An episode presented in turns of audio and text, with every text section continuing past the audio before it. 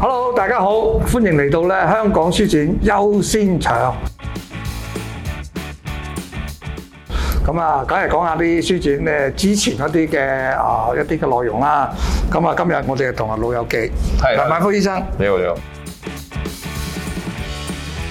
哇！真係唔你唔知係老友記啊，係做老人服務嘅專家嘅專家，係啊，亦都係即係老人嘅科嘅一個好資深嘅一個醫生啦。咁係，大家認識好耐啦係啦嚇，你我哋點識啊嘅？我識你嗰陣時，嗱好耐之前識㗎啦。係如果正緊密合作咧，就喺我哋一個福利機構，嗯就專做老人服務嘅。咁、你係嗰陣時係老闆，嗯我係打工嘅啫。啊 你係俾多意見，你係總監。 係啦，咁啊，今日我哋就唔傾工作嗰啲嘢，嗯嗱傾下呢一本好書啊，即係好好準備變老呢本書。啊，呢本書我一早睇到嘅時候咧，我話哇，香港好需要啊！嗯嗱，因為人口老齡化問題啦，同埋咧，我就覺得冇人去準備係呢個階段。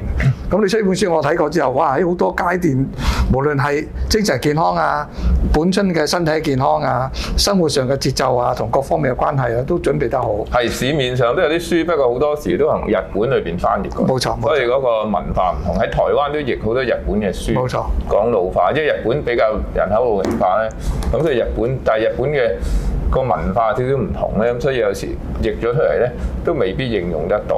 嗯咁所以冇錯台灣都有少部分都唔係太多。我啲朋友啊，好想香港有一啲咁嘅書咁。嗯咁誒，終於我哋實踐到一個冇錯啊咁嘅咁嘅，即係希望可以出一本俾香港呢一呢一代。咁其實我諗我做咗老人科都好多年，我自從呢、個誒一九八一年開始咧，醫師已經做老人科係啊啦，所以其實都睇到好多嘅現象，同埋我哋都見到嗰個所謂 baby boomer 啦，係啊我哋香港嘅 baby boomer 係呢個講緊係即係一九四五年至到一九六五年時代出生嗰啲人。冇錯，咁啊，橫跨嘅歲數現時咧，就係講緊四十五歲至七十歲度。係。咁呢個個年齡層講緊有成即係接近百五至二百萬人。咁而呢堆人士咧，其實佢哋正正咧就面對緊老化嘅情況啦。冇咁錯佢佢點預備好？嗯同埋佢哋有好多幾個角色嘅，一個咧就係即即將退休啦，係已退休啦。係啊，第三個角色就係照顧長輩啊。冇錯，其實即係夾心喺度。係啊咁其實佢哋咧喺自我個健康啊、財富管理啊、心理嘅負擔啊，同埋長輩嘅照顧咧，都面對有唔同嘅一啲議題咧。係其實就即係需要俾佢哋知道有咩面對係嘅方法。咁我哋我推呢本書都係即係個目標咧，希望可以達到俾佢我哋一啲即係知道應該係點做啊、點冇錯處理啦、冇錯。喂，醫生，不如講我好嘛？嗱，首先你分開三個階段啊嘛，即係準備老，同埋而家真係退休啦，同埋咧要照顧一啲其他落長者。我哋分開三個階段講，等啲觀眾咧能夠可以讀者啊，可以能夠了解深入啲。嗱，我做家長工作嘅，係好多家長咧就係譬如四廿零歲啊、三廿零歲啊咁，佢哋所有專注力咧就俾小朋友嘅。啱。冇自己準備佢自己嘅喎，係係啊咁就啊我日日做嘢做，日捱夜捱咁啊，仔佬仔要咩啊咩啊，佢嗱你四廿零歲都應該係屬於準備啊邁向更成熟嘅階段㗎啱啦嗰嗰度應該做啲咩咧？大係家啦，其實因為你一個小朋友去到中學啦，咁其實現時咧，我哋啲家長咧都傾向遲遲婚生育㗎㗎係啦係啊遲生育咧好多時咧都係三十歲以上。冇錯啦。咁即係去到你個小朋友入中學咧，四廿幾㗎啦四廿幾㗎啦四廿幾㗎啦其實咧，以我嘅睇法咧，從一個老年學嘅角度咧，四十零歲開始要諗下，第一樣嘢諗咩咧？諗下將來嗰個退休。係嘅退休包括幾樣嘢，一就當然有冇錢啦，係咪？係啊係啊即係你你要開始諗儲翻啲錢啊嘛，即係唔好使咁多，好多人啊嘛。冇錯即係即係你除咗供書教學之外咧，你點樣撥一啲錢係退休之後用得到？咁所以冇錯個錢，但係咧仲有個心理嘅準備。冇錯，咁我哋點預備下？你真係萬一退休，我哋需要退休，我哋六十歲、六十五歲都要退休嘅時候，你嘅生活個調適係點啦？嗯咁我諗都比較多人可能都係種中層管理啊，或者高管咧。咁其實好多時都會有個失落，就係退咗休由全職變成即係冇職。冇錯，咁誒，所謂社會網絡又改變咗啦。冇錯咁又係佢唔願意去你以前啲老人中心㗎啦。係咪係啊係啊，咁所以佢唔就失落啱㗎啦，啊唔啱㗎啦，呃我哋好多時見到啲誒銀髮族去邊度多咧？知唔知啊？嗯就係嗰啲級裏邊嗰啲 lunch 咪啊咯，嚇，咪大家聚下聚下。係啦，同埋冇錢嗰啲咪喺球場嗰度，係啦喺公園度喺度牛下牛下咯。同埋就係可能行山，即係最多係呢係樣。最多啲。咁變咗嗰個所謂社交圈子咧，咁你做社工就知啦，個社交圈子越嚟越收窄，冇錯，即係你冇你做工作嘅時候好多嘅工作家嘅群群體啦，但係一離開咗佢哋就唔理你啦，唔睬你啦，嗯即係冇錯遠離啦，甚至乎咁，所以我哋喺四十零至到六十歲點樣去重生嘅重要，冇錯，重生就係話我哋需要有一啲嘅興趣啦，係啊，點建立新嘅社會網絡。冇錯啊，咁你社會網絡喺即係四十零五十歲咧，好豐富啊！冇錯啊因，為工作啦、家庭啦，你哋要睇細路啦。咁去到五廿零歲即係就退休嘅，啲仔女幾多歲啊？係啊，有得佢喎係咯，佢唔睬你嘅喎。係啊，佢有佢自己有結佢可拍能拍拖，係啊有有生活，係有啊，奮結鬥，婚啊、讀書係啊、啊出外咁。咁所以你嗰個所謂生活圈子咧，就會收窄。生活圈子收窄咧，直接影響到個精神健康。冇錯，咁所以喺四十零歲開始諗下點去擴闊嗰個生活圈子。係咁就係要有一啲嘅最即係好似我咁咧做義工又好啊，係啊，即係你不即係你唔會都唔會甩到嘅。做義工嘅好處咧就係你由四廿零歲開始做義工，慢慢熟啲。咁呢個咧，你個即係唔會，即係你唔會話你退咗休就唔關你事義冇工錯，即係永遠都係做。永遠都係朋友，咁另外就係嗰個生活圈子裏邊，包括一啲嘅即係一啲興趣啊，係有冇新嘅興趣啊？冇錯。咁你睇我本書就睇到我啲興趣係啦啊，。喂，醫生醫生嗱，有個例子真係我都見唔止一個例子啊！有啲做好高層嘅管理人，咁下邊好人啊，幾十人、一百人啊咁樣。咁你平時咧翻工咧，你 有好多朋友啊，因為歡迎我下邊個都同你 friend 啊嘛係。喂，一你一退休之後咧，下邊啲同事哇，以前你咁惡死或者咁難服侍，個鬼睬你咩？啱啊等於零嘅成個圈子係。啊咁佢突然間就冇晒朋友，再加上咧以前就覺得有價值嘛，翻到辦公室好似好多人誒同你打招呼啊，食誒同你即係叫做奉承下你或者叫聽你話。喂，到翻到屋企冇人嘅時候咧，你真係唔知去邊喎。係我有個朋友就咯，佢日日坐喺公園，佢啊指使個老婆啊。係啦，咁啊，自己老婆點啊？你老婆你都唔要佢 啦，即係有啲即係係關佢差埋啲。係啦，即係有啲即係退，即係其實個即係個離婚咧，有啲係即係即係結咗婚十年八年，咁但係其實全世界都係離婚咧，都喺度退休後咧，係都見到個離婚又另一個即係跳高翻啲，即係話。即係當兩夫婦都係唔使做嘢一齊見嘅時候，開始啲摩擦，即係開始多咧，即係容忍度就可能大家都可能覺得自己獨立。咁呢個又係冇仔女嘅關係係啦係啦咁當你仲係指點個太太嘅時候，咁就好大鑊啦。係啊。咁所以呢啲即係都變咗佢自己管理唔好嘅生活，就揾咗個老婆嚟搞。係係咁啊，老婆同你搞搞之後，即係關係差咗之後，佢都走埋。係啦或者同你有個隔絕咧，咁啊，即係你更加孤單。咁都係建立一新嘅群體，就話你有新嘅即係興趣啦。譬如話，咁你睇到本書就係觀鳥係我興趣冇錯啦，冇錯係咪啦即係你。哇！你影啲相雀仔相好靚喎。 拆開話題講啊，喂你喂係咪係淨喺香港影定係咩唔嘅？係，有有啲外國噶嘛，嗯全世界都有㗎係啦啊。。咁即係你就有個個做義工嘅圈子，係有影相嘅圈子，影就係啊興趣啦，同埋係啊興趣我都係所謂多元興趣啦。的你識我好多年咧，其係實你都我範都疇唔係多淨係做醫生咁簡單。你範數多，係我咪學咗你咯，我咪退咗休咪跑步咯係。嗯我跑步有圈子，咁我哋誒成班人啊唔淨係香港跑添，去下德國跑啊、日本跑啊咁。呢即個係重要嘅，所以新嘅興趣嘅興趣可以好多。係咁譬如我哋有啲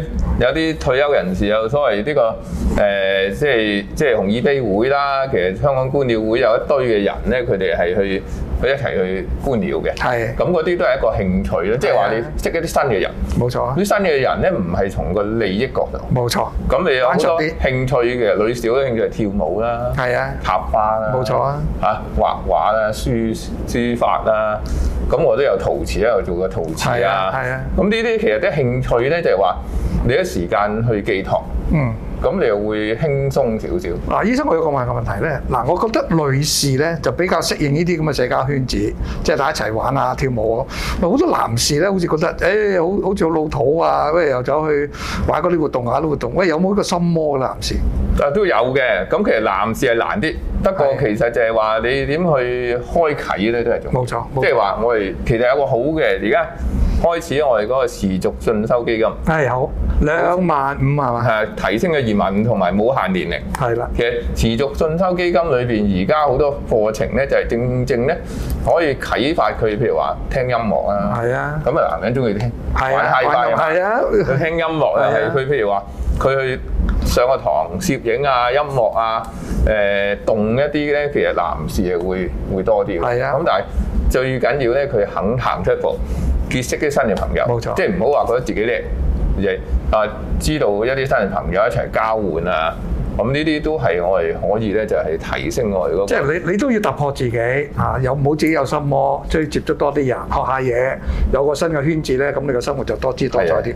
咁啊嗱，去到頭先係講緊你準備自己啊，退休啦嚇，我哋係退休啦嚇。咁退休嗰陣時候咧，佢又要點樣咧？嗱，有個問題咧，退休啲人咧唔係好意識個身體啊。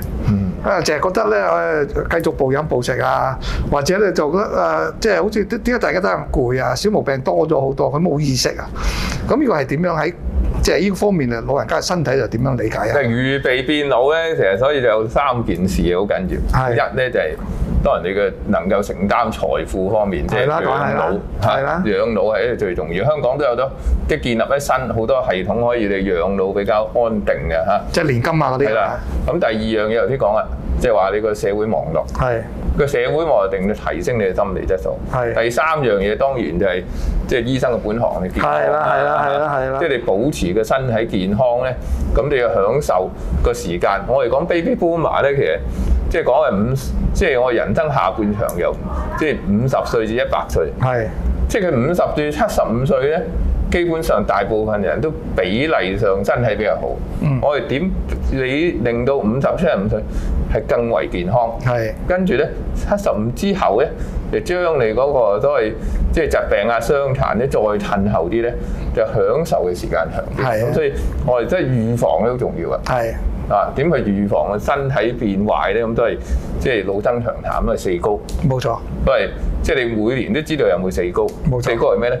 高血壓、高血糖、高血脂、高尿酸。係呢四高咧就係我哋成日講嗰個所謂即係誒即係新陳代謝症啊，英文 metabolic 冇 syndrome。錯冇錯其，實 metabolic syndrome 係所有我哋大部分嘅老人病嘅即係先兆，即係話嗯佢係引發起老人病。老人病好多嘅心臟病啊、腎臟毛病啊、腦血管病啊，甚甚至乎認知障礙症都同我哋嗰啲即係血管問題有冇錯關。冇錯咁我哋冇錯做得好啊，咁呢樣咁所以定期都要做啊。咁當然我哋又要多做運動，好似阿的咁做運動啦。係所以啊係啊運動又要提下的咯係啊，喎，運動嘢跑步唔得噶喎，哦，即係唔好創傷喎。係啱啊，我都要練嘢㗎冇錯啦，你有冇練得夠唔夠啲肌肉啊係啦，你肌肉好多人咧就唔理解，其實我有好多朋友打打羽毛球啊，係啊，即係我都係中意打羽毛球。我去到五啊廿零歲唔打啦，因為受傷嘅機會大。 OK 咁所以我哋需要趨吉避凶，係就話我哋做運動要知道。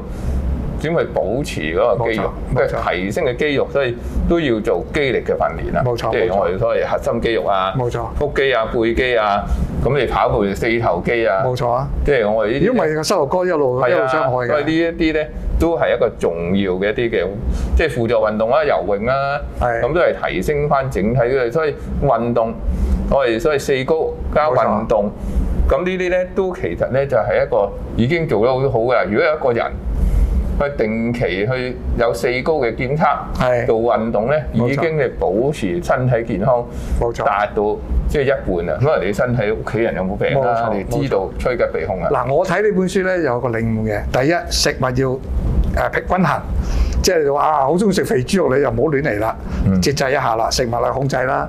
第二頭先你講啦，個心理健康，個人開心啲啊，多啲社交圈子咧，少你個啲人高血壓㗎。係咯，有幫助啊嘛。咁啊，第三就梗係你嗰個運動啦嗯。咁啊，呢啲其實咧，坊間咧或者網上都有好多嗰啲訓練嗰啲嘅運動嗰啲興趣咧安安排咁。有好多人咧就問啊，我係咪要去驗身啊？萬幾二萬蚊做每田做個驗身咧？咁係咪必須咧？即係同我即係所謂即係老人科嘅角度咧，其實就唔係一定必須嘅。喂，如果係啦，驗身係要咁貴嘅咩？係啦，驗身有好多 test 㗎，又要但係你跑個四高步冇佢四高啊複雜平啫，嗰啲好複雜但係好多啫。驗身就萬幾二萬蚊，三萬蚊都有嘅喎。係咁咧就係但係好多時咧，好多驗出嚟係咪有用咧？譬係啊如每年都要跑步，每年都要做個即係誒誒照 X 光啊、電腦掃描啊、磁力共振啊。咁但係咧就係、真係要做嘅檢查邊啲咧？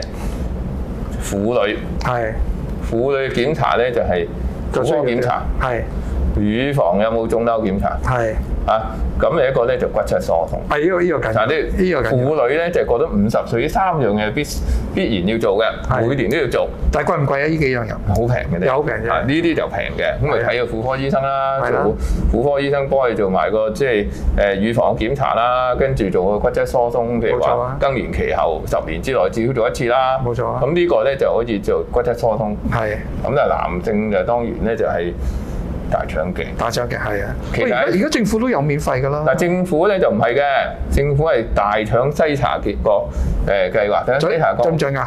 大腸篩查嘅計劃咧，淨係先做咗個大便隱血。係啊，大便隱血有陽性先至做。哦。咁譬如所以你有冇做過大腸？我做過，我做啱做佢冇幾耐啫嘛，兩個月到咯。佢大腸鏡咧，其實大腸鏡係早啲揾出你嗰個息肉， O K，但係大腸篩查咧，你息肉會出血哦，先至驗到。哇，哦，即係後期，好後期嘅咯喎，邊好後期㗎啦！其實大腸篩查計劃咧係揾到大約百分之三十嘅大腸癌嘅。嗯嗯嗯但係如果做大腸鏡咧，嗯，你大腸癌機會會少啲，但係係息肉多啲。早啲咧就搣咗入息肉咧。誒就好啲啦。咁咧就因為息肉咧由息肉變成癌症咧，嗯，約莫至五至十年。哦，咁所以五十歲以上嘅人士咧，至少咧做一次大腸鏡。係。有息肉咧，醫生話你聽，啊你五年後翻嚟或者三年後翻嚟再做，咦，我差唔多要做咯喎，我你有大息肉又概要大概啦三五年前做過，係啦，有息肉就要係做。即係有個鏡咁哦係啦，樣。如果有息，肉拎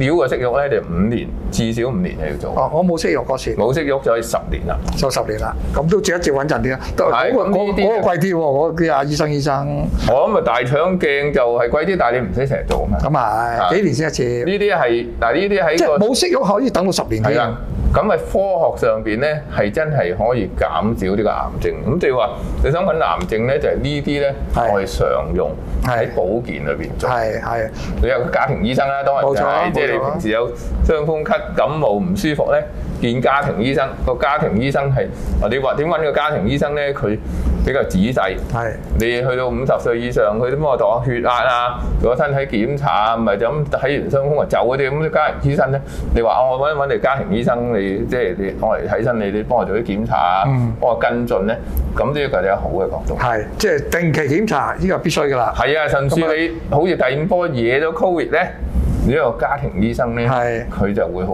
關懷你，啊冇錯幫你，冇錯，好嗱。咁啊，最後一樣嘢就講下嗰、個，即係嗱，你要照顧啲啊，即係年紀大啲係啊，啊或者你太太啊，或者你老公啊，咁佢哋年紀大啦，咁互相照顧啊嘛。而家政府出咗個所謂照顧者嘅政策啊，大家都仲有有長偈傾啊輩咧，係啦，長輩其實好咯，多時就係即係可能五啊幾、七啊幾都好常見啦。係啊，唔好你個長輩咪啱啱九啊歲咯。係咯，咁就係而家好多咧，其實呢個年齡層 baby boomer 咧就係自己老，係仲要照顧阿爸媽又一老、二老、三老、四係老。啊，我哋我都有老人家都九啊幾啊，我記得係有。啊，咁所以就面對一啲照顧者壓力啦。係啊咁呢個照顧者壓力就係其實我哋要去考慮，其實喺呢本書我哋有講嘅照顧者面對嘅困擾，我哋點去解決啦。嗯。咁另外就係話，我哋亦都有一啲嘅面對即係晚期疾病，佢點考慮？係咁誒舉例講，最最常見係咩咧？係認知障礙症啦。係啊，呢個係啊，呢個認係知障礙症對照顧者有影響啦，對個長者有影響啦。冇錯啦。咁究竟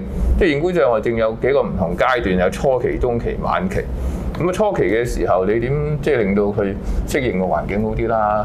咁有能力嘅人點可以令到照顧個長者好啲啦？我咪請個工人照顧佢睇住佢，咁咪好啲嘅喎。冇錯，我哋好多時我啲病人咧就好唔願意請工人。係啊因，為覺得，唉，我哋要睇住佢。冇錯但係佢個嗰個即係如果有能力請嗰個外傭咧，其實你真係佢廿四小時咧都同佢見下佢咧。嗯咁啊睇住佢同佢拍下拖，嗯都未係好需要係。但係咧，嗰個工人開始認識個長者。嗯，開到進入中期啦，好係懵嘅時候，唔認得人嘅時候，呢個工人就摸到佢之前嘅嘢。冇錯，照顧日常生活冇錯佢，即係所謂即係好似差唔多家人咁係，即係話眉頭眼額佢都認識到佢係嘅啦，咁咪照顧得間就好啲啦可以體貼啲同佢啦拖住手去到中期同晚期，係咁亦都可以減輕到喺即係即係中產階級嘅照顧者佢嗰個壓力。係係咁另一個當然我哋都講誒、呃真係入到晚期啊點算咧？佢可能去到即係誒、呃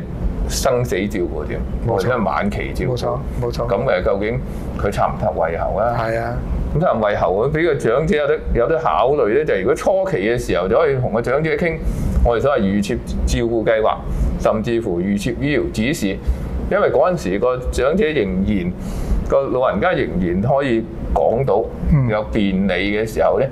都問到佢，嗯然後醫生幫佢做埋一個所謂預設醫療指示啦。冇錯咁另一個更加重要咧，就係我哋講三寶啊。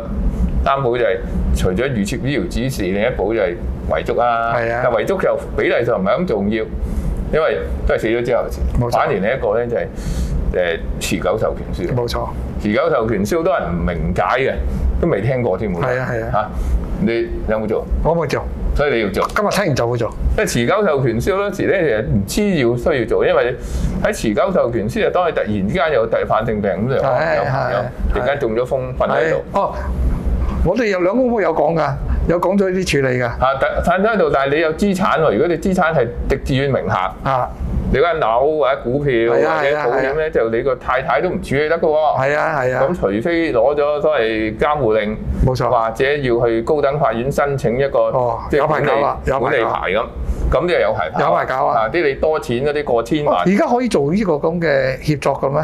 你可以做誒誒誒，即係持久授權書啦。冇錯啦，即係好似我同你咁，啊。就你同太太咧，每人都做一個持久授權書。 O K，佢有有乜嘢就我就代佢做嘢，係啦。哦咁咧就係個費用都有限啫，係因為呢個係香港即係立法嘅嘅嘢嚟嘅，咁所以咧佢有一個標準嘅格式，好多人知嘅。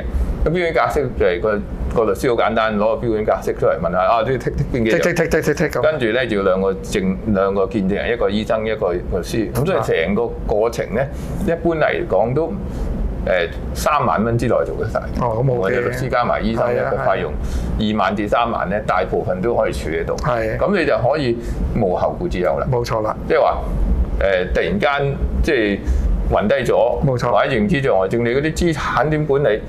咁你但係你唔會做咗咧，你唔會喺你出事嗰陣時煩到家人、冇錯仔女佢自己攞嘅錢出嚟，你要搞咗年半先可以攞到你可能二咁啊千萬嘅，攞唔到咁都你，但係你可能值得去用啲錢去繼續供養你或者治療咧。冇錯咁呢啲咧就係其實呢一代嘅即係嬰兒潮嘅人士咧都。要諗啦。都有，你可能有資產。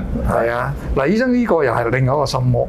一去到呢位咧，啲人費事諗，唔喺肯面對啊嘛，避啊，避啊嘛，覺得我未到，我唔想見到咁樣啊，咁啊，咁你又拖住拖住，去到有咩事，有時有啲嘢咧好難講啊嘛。所以其實我諗講翻我本書咧，其實除咗啲即係普通人，即係四十零五廿歲要睇咧，其實就係你嗰行嗰啲嘢，係啊，社工啊，係啊，社工嘅朋友要即係要去睇，冇錯，就睇到佢點幫，冇錯佢嗰啲即係誒即係服務使用者，冇錯，即係即係無論佢係做老人院啊，或者咁，甚至乎我哋講即係家長都應該開始睇係啱晒，誒家長佢有嘅家長點去令呢、個即係佢認識更加好少少。係啊。咁我都呼籲啲我哋嘅社工朋友啦，因為我做老人服務，咁老人服務照顧嘢係各方面嘅。咁除咗話搞下活動啊，照顧身心靈之外咧，準備佢腦咧都係緊要。咁啊，唔止係老人中心喎，如果你咁講，我哋家長會都要做嘢喎。係家長教師會咁，你都面對喂，我哋個階段咪講你四廿零歲、五十歲都好多家長嘅年齡啊嘛，你都要準備下自己啊，因為咁樣越早準備咧，件事情就越其實咧，你你做緊立法會議員咧，你一個諗法咧，我係有時都同啲即係教學界講，其實呢啲就係嗰個所謂誒、呃所謂通識教學。係係嘅部分係係啊即啱啊，係無論係中學嘅四年班至六年班，甚或大學，咁其實大學我哋嘅社工同埋醫護嘅學生咧，都應該開始認識呢個老人係咩。咁冇錯呢呢本書裏嘅內容都適合佢哋，即係點去 walk through 呢個嗰個階段。冇錯，即係老咧喺中國人角度嚟講咧，都係一種有啲陰影啊、負面一啲嘅。老就出弱弱啊、殘啊、做唔到嘢啊咁。咁但係即係梁醫生個講法就係老，我哋仲係好活潑嘅，仲好多精彩嘅嘢嘅嚇。而家你話我哋可以去跑下步，可以去周邊去影下相啊，就環遊全世界啊咁。咁當然你有幾方面準備啦，你經濟做啲準備好啦。咁另一方面就係你嗰個精神健康啦，咁啊身體啊必然啦。咁頭先梁醫生，喂你即係咁啊講咗皮毛啫喎，裏邊仲有好多豐富內容喎。係即係你都唔有睇嘅都你唔睇晒書，你就就知啲唔知啲啦。咁啊，不如大家就買本書。咁有冇簽名會啊？遲遲啲書展。誒書展有嘅，係啦，書咁展有你嘅早啲通知大你咪家，唔知睇本書，揾阿梁生簽埋個名咧，增值㗎，係嘛？